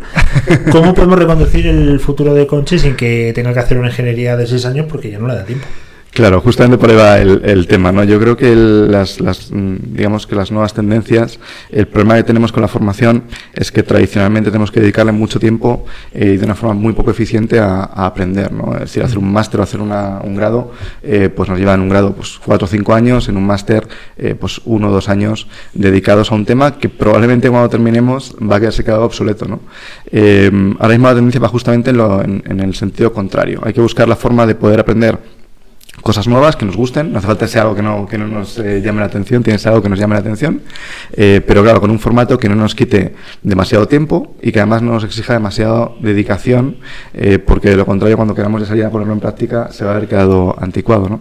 En este sentido, por ejemplo, pues nosotros eh, recomendamos mucho pues, todos los temas relacionados con metodologías ágiles, todos los temas relacionados que- con nuevas tecnologías, para poder reconducir un poco el perfil profesional hacia, hacia temas de la innovación y temas más, más actuales. ¿no? Todo es online, me imagino. Todo online, claro, lógicamente, bueno, nosotros venimos de ese mundillo, ¿no? Con un Eh, apoyo de, de profesores o cómo funciona. Depende un poco de cómo quieras enfocar el proyecto. Hay dos tipos de formación online. Está lo que llaman formación online autodirigida, en la cual eh, no hay un tutor. Lo que se hace es que se trabaja mucho el contenido para que pueda ser consumido por el alumno de forma autónoma. Eh, y luego tienes formación online dirigida, ¿no? En la que tienes un tutor, eh, en la que tienes un contenido y además el apoyo de, de un tutor que te pueda ayudar pues en aquellas situaciones un poco más complicadas, ¿no? La ventaja hoy en día es que como las, las, las redes en, en internet tienen pues ese efecto de comunidad, aunque no haya un tutor como tal, el efecto comunidad te puede ayudar a complementar eh, pues aquellos temas que te surjan de dudas, eh, preguntándole a un compañero, por ejemplo. Y eso es ¿te una vas potencia a, enorme. a matricular? Sí, tendré que ver primero de qué, ¿no? Bueno, pero oye, te estamos Tiene dando- buena pinta, sí. Vale, vale. Sí, sí, Lo que tiene buena pinta. Conchi es que tiene dinero por castigo, pero es luego es muy tacaña. Entonces Me vamos a estás intentar. poniendo, vamos. Claro, no me estás diciendo que no me nada, pues yo he visto una puerta y he entrado. Madre Eh, A ver, se va a tener que dejar mucho dinero para formarse, porque esa es otra también. ¿eh? Sí, a ver, lógicamente yo creo que por ahí también va otro, otro de los temas de la formación. La formación generalmente es muy cara. Eh, la formación online tiene la ventaja de que puedes abaratar esos costes en base al volumen de personas que, que hacen los programas. Eh, por ejemplo, entrando ya en un, en un tema más concreto, si te parece, en el tema de Yale Program, que es uno de nuestros, nuestros productos, lo que hemos intentado con el Yale Program es eh, concentrar lo que sería un contenido de un má- de un máster, un máster en metodologías eh, ágiles. Lo hemos concentrado en una experiencia de formación a la que hay que dedicarle 15-20 minutillos al día, Sí. eh, que se puede hacer de cualquier lugar, de tu móvil, y por supuesto con un precio muy accesible eh, frente a los miles de euros que cuesta un, un máster, un curso de experto en una universidad. Nosotros cobramos solo 499 euros, IVA incluido, eh, por alumno, que yo creo que es un precio pues mucho más fácil de, de acceder para cualquier eh, persona. Es un estilo muy de moda ahora, ¿verdad? El dedicarle 15 minutos al día Sin y duda. la gente parece que, que está entrando muy bien a ese tipo de, de productos. Vosotros lo tenéis, eh, lo mejor es referenciarlos directamente a la página web y ahí pueden irse a, a todos los programas, grupo alumne. Eso es, nuestra web Ahí de lo grupo. todo. Eh, nosotros por factoría entendemos una fábrica, pero vosotros tenéis aquí una cosa que pone Alumne Factory. ¿Qué es eso? Claro, nosotros ten en cuenta que trabajamos, eh, como comentábamos antes, no tenemos tecnología, tenemos contenidos y tenemos productos. Eh, la parte de contenidos, que sería Alumne Factory, lo que hacemos es ayudar a compañías y escuelas de negocio, sobre todo, eh, a digitalizar sus procesos de formación. Es decir, si yo tengo un programa formativo sobre un tema el que sea, que generalmente imparto en presencial o que imparto en una metodología más tradicional, desde Factory les ayudamos a convertirlo en un producto digital que pueden impartir pues con todas estas nuevas metodologías y tecnologías para sacarle pues más rendimiento con un- una menor implicación de costes por parte del alumno y, y de la empresa. Has hecho una referencia en tu biografía y has comentado tú, pero también tu equipo. ¿Te acompaña hace mucho tiempo? Pues yo diría que desde el principio. eh, tengo mi socio Álvaro Segura, desde que aquí le, le saludo, eh, que me ha acompañado en todos los proyectos. Y luego tenemos pues todo el equipo, eh, Raquel, Javi, eh, pues todos los chicos que nos han ido acompañando a lo largo de, de los diferentes proyectos y que esperamos que nos sigan acompañando mucho más tiempo. ¿no? Al final el equipo yo creo es la clave de cualquier proyecto empresarial. Tú solo no puedes hacer prácticamente nada en este mundo. Eh, yo creo que el otro día tuvimos aquí también algo hablando de factorías, ¿verdad? Pero dirigido a dirigido a chicos de, de la ESO, Sí, chicos de primaria. hasta. Me parece que, que va a ser así, ¿no? La forma de trabajar ahora, consecución de hitos eh, en corto tiempo de plazo, rápido y utilizando las nuevas tecnologías. Claro, eso es un poco también la filosofía justamente Agile, ¿no? Eh, por ejemplo, nosotros el, tema de Agile que lo recomendamos para prácticamente cualquier emprendedor, para cualquier compañía que se quiera transformar en este abanico de transformación digital que ahora mismo nos viene, ¿no? Este tsunami, eh, pues eh, básicamente va de eso, ¿no? El, el tema de metodologías ágiles supone introducir flexibilidad, reducir los tiempos eh, en los que tardamos en llegar al mercado y hacerlo todo en un entorno pues muy cercano al cliente y de fácil introducción de, de cambios, ¿no? Porque al final pues nuestro entorno es muy cambiante, ¿no? Eh, justamente comprobar este tipo de metodologías, pues yo creo que es una de las claves para poder entrar en el futuro. Y para mí cualquier profesional, cualquier empresa debería, debería eh, pues aprenderlas, ¿no? Nosotros intentamos facilitar el acceso a ellas. Eh, ¿Qué opinas de los MOOCs? Porque al final son vuestra competencia directa, ¿no? Es un producto. Realmente para nosotros son un similar. producto más de los que hay en el mercado. Yo creo que al final, eh, nosotros lo que intentamos al final es implantar la cultura de formación continua online, con lo cual cualquier producto que fomente eso a nosotros nos parece interesante, porque al final genera demanda dentro de nuestro mercado. Eh, los MOOCs tienen un problema y es que eh, generalmente la tasa de abandono es enorme muy alta. Hablamos de un 97-95% de gente que no termina eh, el contenido. ¿no? Eh, nosotros formamos al año a unas 200.000 personas y nos hemos dado cuenta de que aplicando determinadas técnicas eh, se puede conseguir una tasa de determinación de los cursos mucho mayor ¿no? y una tasa de retención de conocimiento infinitamente mayor. Eso es un poco lo que intentamos aplicar cuando, cuando creamos proyectos, cuando usamos tecnología y cuando damos forma a nuestros productos. El buscar la forma de que sea una experiencia de, de aprendizaje mucho más rica y que tenga mayor efectividad, por ejemplo, que un MOOC o que un curso tradicional en, en presencial. ¿Tenéis algún crack que se pueda nombrar que haya salido ya de vuestras de vuestras factorías? A ver, tenemos muchos proyectos eh, y tenemos gente que, que se ha formado con nosotros de un montón de compañías. Trabajamos pues para compañías como Mafre, como Banco Pichincha, que es un banco Sí. eh, quizá poco conocido en España, pero es el banco más importante de Ecuador. Sí, sí, lo Eh, conocemos, lo conocemos. Lo conocéis bien, ¿no? Tenemos gente que ha trabajado en BME, es decir, trabajamos para muchísimas compañías que forman a sus empleados con nuestras herramientas y que luego tienen los resultados, ¿no? Por eso estamos aquí. Al final llevamos ya seis años en el mercado. Eh, yo creo que eso es la mejor prueba de que, de que hacemos las cosas bien. Y empleabilidad, eh, ¿tiene una empleabilidad directa una vez? Porque una Sí. cosa es querer estudiar y tener ganas y tener un buen programa, como puede ser el vuestro, y otra que las empresas eh, digan, joder, es que es- es- hacer un cambio tan radical a los 45 años sin experiencia previa, todavía no confío. El problema que tiene, el, yo creo, la empleabilidad en, en el entorno actual eh, es que no depende tanto de la formación o de la experiencia como tradicionalmente, sino de, de la proactividad que tenga eh, hoy en día el candidato o, o el futuro empleado. ¿no?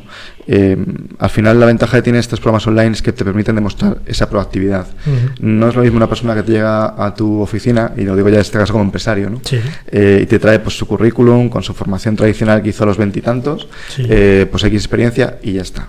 Eso te está demostrando que obviamente esa persona no está adaptada a los nuevos tiempos. Cuando te llega una persona con un perfil similar, pero que se ve que ha hecho pues, diferentes formaciones en temas más o menos de actualidad, eh, que lo combina con proyectos incluso personales, incluso sociales, no tiene ni por qué ser algo profesional, eh, te está demostrando que esa persona sobre todo es muy proactiva. Y eso yo creo es la característica clave para, para el mundo que nos viene. Eh, y las empresas apuestan también por este modelo de, de formación. Hablabas antes de Mafre, de clientes que ya tenéis, Pichincha, eh, que me hace mucha gracia el nombre, pero es un banco súper importante. Se van con más de Ecuador, Eh, más de 8.000 empleados. El resto de, de las empresas, eh, porque todas las empresas normalmente se dejan dinero en formación. Hay programas Sí. además que están subvencionados, que yo dudo mucho de su eficacia. Yo también. Eh, entonces, eh, ¿cómo podemos entrar ahí en ese ciclo? A ver, el tema está en que al final las empresas están dando cuenta de que, de que tienen una enorme fuerza laboral, un talento tremendo latente y están empezando a invertir para sacarlo adelante. Para poder sacar ese talento y ponerlo en valor, eh, no es que haya más remedio que, que formarles ¿no? en, en el entorno actual.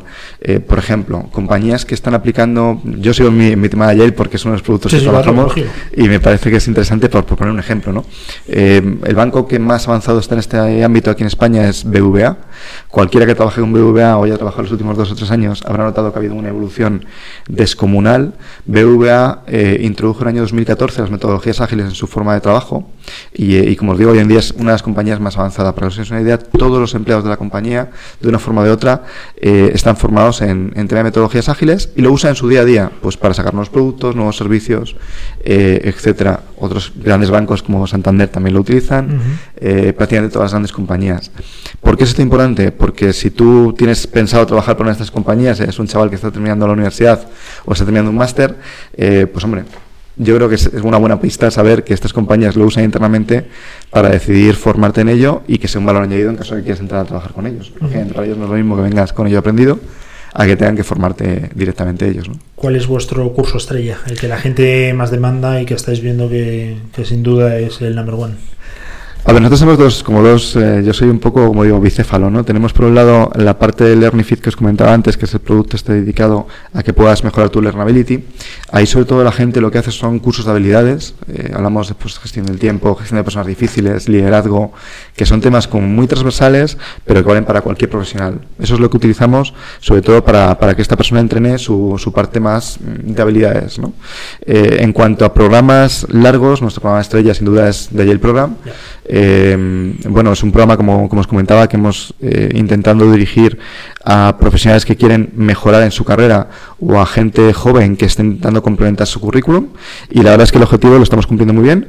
Ya tenemos varios cientos de, de alumnos haciendo el programa y aspiramos a, a crecer mucho más rápido ¿no? y generar más comunidad. Ujú. Y bueno, estáis también en un quinto proyecto del ámbito de la ciberseguridad, que Sí. nosotros además todos los lunes tocamos. Hoy no ha podido venir José Manuel Návalos porque, claro, tanto trabajar con virus eh, troyanos, pues está en la cama con un Vaya. virus. Entonces, eh, hoy, hoy no hemos podido tener el- la sección, pero bueno, vosotros estáis también ¿eh? metidos ahí, ¿no? Sí, hace muy poquito, justo esta semana pasada, nos han, nos han reconocido desde INCIBE, INCIBE es el centro, eh, el Instituto Nacional de Ciberseguridad, eh, nos han dado un reconocimiento por nuestro proyecto Cibernexus. Cibernexus nace con la idea de ser un poco el nexo entre la ciberseguridad y las personas, eh, creando formación, creando herramientas de formación y concienciación en materia de ciberseguridad más eficientes, más efectivas que las que hay ahora mismo en el mercado. ¿no? Eh, nosotros en este ámbito lo que hacemos es crear sobre todo herramientas de concienciación. ¿Por qué? Porque la ciberseguridad no es tanto un ámbito en el que tengas que aprender, no es importante que tú sepas lo que es un ataque OSINT o lo que es un eh, ataque por ransomware a nivel técnico, eso da igual. Lo importante es que sepas cómo reaccionar en caso de que intenten atacarte. ¿no? Entonces es un tema de cambiar los hábitos de las personas y ahí pues nuestra herramienta y nuestra forma de trabajo funciona muy bien y hemos conseguido resultados pues muy chulos. Hemos podido hacer proyectos pilotos pues para empresas como FCC, como Telefónica, para administraciones públicas, con unos resultados hasta un 40% más eficientes que pues lo que habían intentado hacer antes que nosotros. ¿no? Ujú. Eh, ahí nuestra solución principal se llama The Firewall Mindset, que hacemos con una consultora que se llama Entelgy, eh, y estamos trabajando pues en muchos más eh, proyectos relacionados con ciberseguridad. Conchi, No tengo nada más. ¿No tienes nada más? Perdón. Te he dejado Me has dejado como- Sí, sabía, lo he hecho aposta, ¿eh? lo he hecho aposta. Guillermo, que yo no sé si quieres añadir algo más. Me imagino una persona que lleva más de 10 años emprendiendo, como es tu Mm. caso, eh, ya está pensando en el siguiente proyecto, que a lo mejor no tiene nada que ver con lo que estamos hablando hoy. ¿Estás ahí con el run run o no? Todavía no, no, no voy a engañaros. De momento el, el tema de ciberseguridad ha sido nuestra última incursión, aunque es un tema que sigue estando ligado a la formación. eh, pero sí, sin duda seguiremos emprendiendo y haciendo cosas, es algo que nos encanta y seguro se nos ocurre alguna otra cosa en el futuro que, que podamos hacer. Y una pregunta para los que quieren emprender, que a nosotros es un vertical que le damos mucha importancia y por aquí han pasado pues muchas empresas, más de 200 yo creo, ¿no? Seguramente han pasado por aquí. Eh, consejo que darías a los que van a emprender y aquello que tú, si volvieses a nacer, no repetirías porque dijiste por aquí no sé camino. Mira, un consejo, bueno, es mucho, mucho decir, ¿no? Yo creo que un consejo es algo complicado de, de dar, pero si tuviera que dar alguno, yo diría que no se rindan. El camino de aprendiza- de- del emprendimiento eh, es un aprendizaje continuo y es un camino muy largo. Eh, yo llevo 10 años, aquí sigo y seguiré. Es decir, creo que es algo muy bonito, pero que lógicamente pues requiere un esfuerzo importante. Si tuviera que cambiar algo, nosotros emprendimos y hemos emprendido siempre sin financiación externa. Nos hemos financiado con fondos propios. Está muy bien porque te da mucha libertad el ver que tú vendes un producto, la gente lo compra, ¿no? Eso está muy bien. Pero sin duda mi consejo sería que quizá reflexionen sobre ello y que quizá la financiación externa es una forma de crecer más rápido. Nosotros hemos crecido más despacito, eh, con más seguridad, pero quizás si tuviera que cambiar algo me replantearía esa parte. Bueno, pues dicho queda, la verdad que ha sido un auténtico placer tenerte con nosotros, Guillermo, y te deseo muchos éxitos. Realmente siempre se lo decimos a todos los emprendedores que vienen, te deseamos justicia, porque la suerte es para los mediocres, justicia porque eso es el fruto del trabajo bien hecho y ya está dando resultados. Nos alegramos un montón. Podéis encontrarlos en, en grupo alumne com y a partir de ahí yo creo que viene ya todos los proyectos que has las- desarrollado efectivamente. Agile eh, Conchi Agile Un poco torpe y, y ahí tenéis todos los proyectos de los que nos habla Guillermo muchísimas gracias Muchísimas gracias a vosotros por y la invitarme. siguiente entrevista en tu yate en Ibiza No me importaría. No me importaría. Muchísimas gracias. Venga, nosotros seguimos cinco minutos y nos vamos ya a la recta final Vamos. Talking over me. Boom, she clack clack, boom, she clack clack, boom, she clack clack. You make me wanna throw this shoe right through that concrete wall. She clack clack, boom, she clack clack, boom, she clack clack. Maybe you should pack your things if it's that dreadful, then just leave it all. She clack clack, boom, she clack clack, boom, she clack clack, boom, she clack clack, boom, she clack clack, boom, she clack clack, boom, she clack clack, boom, she clack clack, boom, she clack clack, boom, she clack clack, boom, she clack clack, boom, she clack clack, boom, she clack clack, boom, she clack clack, boom, she clack clack, boom, she clack clack, boom, she clack clack, boom, she clack clack. Don't wanna keep on sharing my bed with someone that I have to love. This endless. She clack clack, boom, she clack Every time I try to make you smile, you say that I'm being a child. Well, I tried my best. Say that I need therapy. Well, my darling, so do you. She clack, clack. Boom, she clack, clack. Boom, she clack, clack. Boom, she clack. Don't need for you to tell me what is wrong in all I say or do. She clack, clack. Boom, she clack, clack. Boom, she clack, clack. Please don't try to throw this shoe right through that concrete wall. She clack, clack. Boom, she clack, she. Maybe you should pack your things if it's that dreadful. Then just leave it all. She clack. Boom, she clack. Boom, she clack. Boom, she clack. Boom, she clack. Boom, she clack, clack. Boom, she clack, clack. Boom, she clack, clack. Boom, she clack, clack. Boom, she clack, clack. Boom, she clack, clack. Boom, she clack, clack. Boom, she clack, clack. Boom, she clack, clack.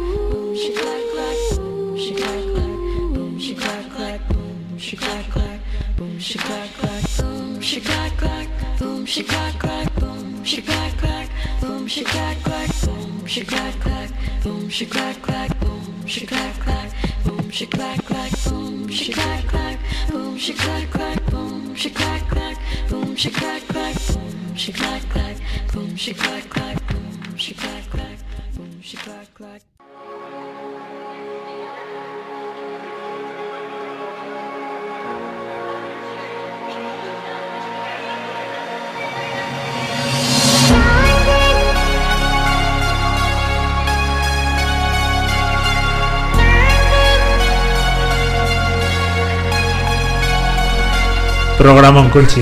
Programón que hemos tenido hoy y no me puede decir que no ahora. Lo Como que me todos los duele- días. Lo que me duele es que no hayas escuchado el programa de Ricardo. Espero que ahora a las doce y media A lo vuelvas a escuchar.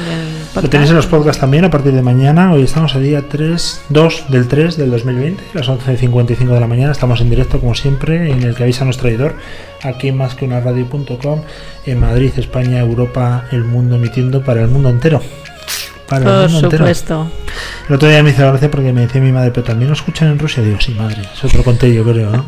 No. Digo, sí, madre, sí, también. Porque no sé una tontería que dije en antena de nuestros amigos rusos o algo así. Y efectivamente nos escuchan en todos los lugares del mundo. Eso es lo que tiene internet de bueno, ¿verdad? Pues sí. Yo cualquier saber sitio. si en el espacio, porque a lo mejor esto lo han metido por antena en la NASA A lo y está volando. está volando. ¿Sabes cuánto tarda en llegar un deseo mm, viajando obviamente a la velocidad de la luz eh, por el espacio a la estrella más cercana? Yo qué sé. ¿no? Yo tengo un poquito de cultura. Pues ¿Cuál es la velocidad de la luz? ¿Eh? 300.000 kilómetros por Por segundo. segundo, sí. Entonces hace una- un cálculo. La estrella más cercana está a tanto, pues tarda tanto Ya, tiempo pues en no sé llegar. cuánto está. Que 300.000, ojo, ¿eh? no lo coge ni tu. 300.000. Ahí, ahí andamos, ¿eh? Pues si le meto mucho. Cuando vas a por las calabazas. Sí, si sí, le doy mucho. A por el calabacín. Pues tarda nueve años. Nueve años en llegar y nueve años en volver. Te lo digo por si pi- pides alguna vez un deseo, que es lo típico, una estrella fugaz y tal, y dices, "Coño, un deseo, que es lo típico. Dentro de 18 años, ¿no? No esperes, no esperes a que eso se cumpla antes de 18 años, ¿vale? Que la gente piensa que es inmediato y no. De momento no hay agujero negro que nos haga un atajo. Oye, quería comentarte dos cosas muy rápidas antes de irnos. Te he comentado lo del indio, que creo que ha sido guay, espectacular. Creo que se nos va a subir la audiencia un 250%. Y también quería contar una cosa de FinTech, que ha salido este fin de semana, pero ¿sabes quién va a entrar en el mundo FinTech? No. Pues nada más y nada menos, a ver si me lo sé de memoria, ¿eh? pero por tenerlo aquí. JP Morgan. Sí. JP Morgan está preparando ya, quiere lanzar su banco online en España. Ya, ya ha decidido, mm, claro, porque todo el mundo está viendo que es, es tontería, ¿no? O sea, ¿para qué vas a crear una red eh, bestial si ya todo lo que se lleva es digital?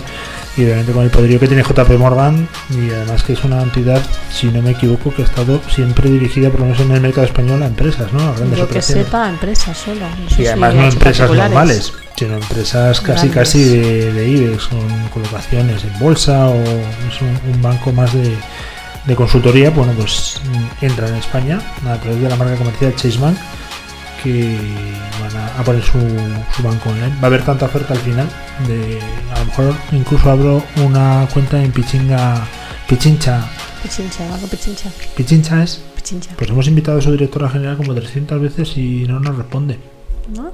No, desde aquí hacemos un llamamiento a la directora general de Pichincha para que por favor venga y nos cuente lo que están haciendo. Me parece súper interesante, Pichincha. Eh, el banco de tus sueños. Eh, esa es la primera noticia que te quería comentar, la de JP Morgan, ¿vale? Que es, me parece súper llamativo. La segunda, eh, quería comentarte antes de irnos, eh, bueno, pues la locura de un tío, eh, que es que esto me lo tienen que explicar, un conserje aragonés de un cole que está cruzando Siberia en bici durmiendo en una tienda de campaña a 50 bajo cero. ¿Pero quién has dicho que era? ¿Un? Un conserje de un colegio de Zaragoza. ¿Y por qué hace eso? Porque le da la gana. Pues me imagino que estar todo el día con niños debe ser. mm, Le ha dicho, me voy a coñazo. Siberia en bici. Que ha dicho, mira, A antes si me muero, tiro a ¿no? Siberia. Se ha cogido tres eh, semanas de. tres meses, perdón, de excedencia. Y ahí está, el año pasado lo intentó también. Y, y bueno, eh, al montar la tienda de campaña, un- al finalizar una jornada, pues algo le falló. Que se, el, el hombre se quitó un guante para, bueno, pues para intentar ajustar la tienda, lo que fuese. Y se congeló la mano. En el momento y lo tuvieron que rescatar tres rusos que pasaban por ahí flipando los rusos puestos de vodka hasta las trancas y se les pasó hasta la caraja. Dijeron Este "Hostia, tío, ¿qué hace aquí? pues sí que está fuerte el carajillo que nos ha metido hoy este cof. Y se lo tuvieron que llevar porque estaba a punto de morir. Y bueno pues este año lo está intentando y lo va a terminar. Y bueno pues es lo que hablaba el otro día con una persona que estos retos la verdad que molan están bien no pero pero que te es, es un poco locura no o sea qué te supone Mm, es un reto Superarte a ti mismo, pero vamos, que a ver, superar jugarte a ti mismo, pero puedes hacer retos a lo mejor un poco más banales, pero que también te superan. Es decir, hoy me voy a fitar en 58 segundos, ¿no? Por ejemplo, que lo máximo que te puede pasar es un corte, ¿eh? un corte y que te pones un poco Sí, la es piel. súper motivante. Se acabó. Pero Si sigue siendo un reto de dices, "Soy el superación. mejor. Dime qué diferencia hay entre en un reto de superación. Hoy me he superado, hoy me he superado. Comer un filete empanado o un cachopo en minuto de 20. Bueno, pues son otros retos que yo creo son. mm, bueno, pues hay otros retos por internet que son igual de estúpidos, ¿eh? De, de comerte 25 mm, hamburguesas en un minuto. eso es peor todavía que este de Siberia, ¿eh? Bueno, por lo menos el de Siberia hace deporte, pero el tonto que se mete eso. 20 hamburguesas seguidas, pues yo es que de verdad que alucino. Pero bueno, ahí queda dicho, enhorabuena por este ciclista conserje aragonés que está terminando acá. También me imagino que este hombre, pues en ahí, ¿no? En, en el me, me sale el Bierzo, pero no es el Bierzo. En el- con los vientos del Monzón y ahí en Zaragoza, que aprieta el frío, Huesca, Teruel, pues este, vamos, Está como en casa, ¿no? Está ahí en, el, Siberia. en Siberia que se quita la rasca a palmadas. Y luego te voy a dar, eh, tú sabes que soy un flipado de las estadísticas y las clasificaciones. El Real Madrid va primero en, en la Liga Española. Ha conseguido superar al Barcelona ayer, pero ahora vamos a dar el- la clasificación del coronavirus por comunidades autónomas, ¿vale? Vale. Ojo, no banalicemos el tema del coronavirus. Al fin y al cabo es una enfermedad que a cierta gente la está matando. Pero como los medios están muy pesados con los números, pues nosotros aquí lo que vamos a hacer es traducirlos al mundo de la clasificación como si esto fuese la liga del corona, ¿vale? Vale. De hecho, de hecho no sé si lo sabes, pero esto es un dato que salió en la CNN y es totalmente cierto. Las ventas de la cerveza Corona, lo que antes era Corona, eh, Coronita, ¿te acuerdas? La bajada no me lo puedo creer. 38%. Un 38%. ¿En serio? 38% de Estados Unidos el último mes la bajada del consumo de la cerveza Corona. Y el otro día circulaba un WhatsApp en plan de coña Sí. donde en un supermercado ponía una cerveza Corona y las demás atrás como muertas de miedo, ¿no? Un 38%, para que veas cómo somos ¿eh? y cómo nos dejamos influenciar por cualquier eh, comentario, etcétera. Pero bueno, es lo que hay. Entonces la clasificación son 13 equipos los que están jugando por comunidades autónomas ahora mismo en la liga del Corona y a mí me gustaría que me dijeses, pues eh, vamos a poner los dos primeros champions, ¿vale? Y los dos últimos descienden, sin más. Entonces, en primera posición y bueno, lleva una pequeña ventaja de dos de no no está empatado en primera posición dos comunidades dos comunidades lo que pasa es que la primera comunidad va primero no por diferencia de goles sino porque todos los casos han sido importados todos y son 15 puntos en este caso punto por cada contagiado que es la comunidad de No lo sé, Valencia. ¿será? Valencia efectivamente tienes un instinto bestial ¿eh? por eso nuestro amigo Ricardo no hace más que series desde Valencia Aquí no se le invita jamás, porque si pasas el coronavirus lo pasas allí, aquí no. Pues en primera posición, pero empatado a puntos, eh, en segunda posición eh, está la comunidad de ¿Está Madrid? Madrid. Madrid. Madrid está empatada, que aquí hay un dato que lo estoy leyendo directamente del mundo, ¿eh? del periódico El Mundo en su versión digital, que pone que hay 7 importados y 7 vinculados a Torrejón. Con lo cual 7 y 7 son 14, no me salen los 15 casos. no me salen. Habrá otro que no esté ni importado. ¿Y ese dónde lo ha pillado? No ¿Ese sabe. dónde lo ha Es que pillado? hay gente que no sabe dónde lo ha pillado, que es el problema. Madre mía. No Y bueno, luego en descenso directo hay, obviamente somos 17 comunidades, con lo cual las que no aparecen se entiende que no tienen casos y esas son las que han descendido. Han descendido ya automáticamente. Pero en la clasificación eh, tenemos dos, tres que van a descender, están empatados a puntos, que Navarra, Asturias y Castilla-La Mancha. A todos ellos, de verdad que lo sentimos, pero descendéis a la segunda división del coronavirus. Vais a estar en la liga de la gripe normal y la corriente. Esa es la segunda división. Está separada por divisiones. El tema de los coronavirus. Muy bien. ¿Te parece? Muy bien. Y nada más, yo creo que coronavirus aparte, hoy nos ha quedado un programita muy redondo, ¿eh? con la ecoaldea, el ecohuerto y todas las curiosidades que nos has comentado. Has estado muy incisiva en el tema de alumne.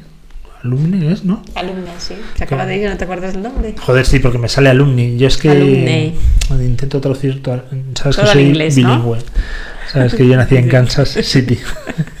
pues no es coña, pero sabes que en Sevilla hay una, una calle muy importante, se llama Kansas City. La- una de las calles principales, la avenida de Kansas City. Kansas City. Kansas y ahí, City. ahí está, pasas por la S30 y lo primero es Kansas City. Bueno, pues nada, que mañana nos volveremos a ver. Le habló con Chita Burgos Y Luisito Vega. y Luisito Vega. Aquí viendo la clasificación, mañana actualizamos la clasificación del Corona, ¿vale? Vale. A ver si el Madrid entra en Champions, apretando mucho Cataluña con 14. Y la verdad que hay un duelo muy bonito. A ver cómo termina la cosa, ¿vale? Vale. Venga, hasta mañana amigos, a las 10 y media, esta tarde 17.30 repetición y redifusión y mañana cuando Conchi le dé la gana, pues subirá el podcast, suele ser pronto, ¿eh? pero bueno, es cuando ella se despierte, tome su café, sus tostadas, etcétera. Así que no la presionemos, pero mañana estará. Buenas tardes. Hasta mañana. Always look on the right side of life. For life is quite absurd, and death's the final word. You must always face the curtain with a bow. Forget about your scene, give the audience a grin.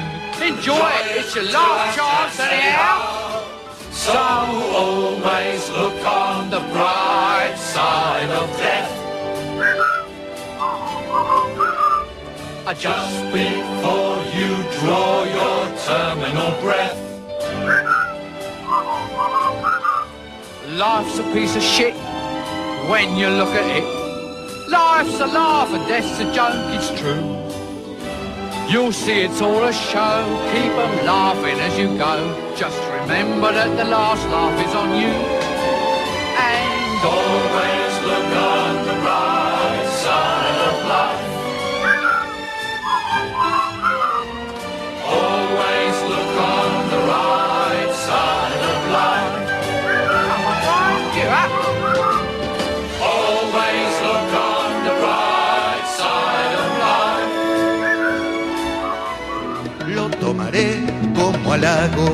y te beberé de un trago. El que avisa no es traidor.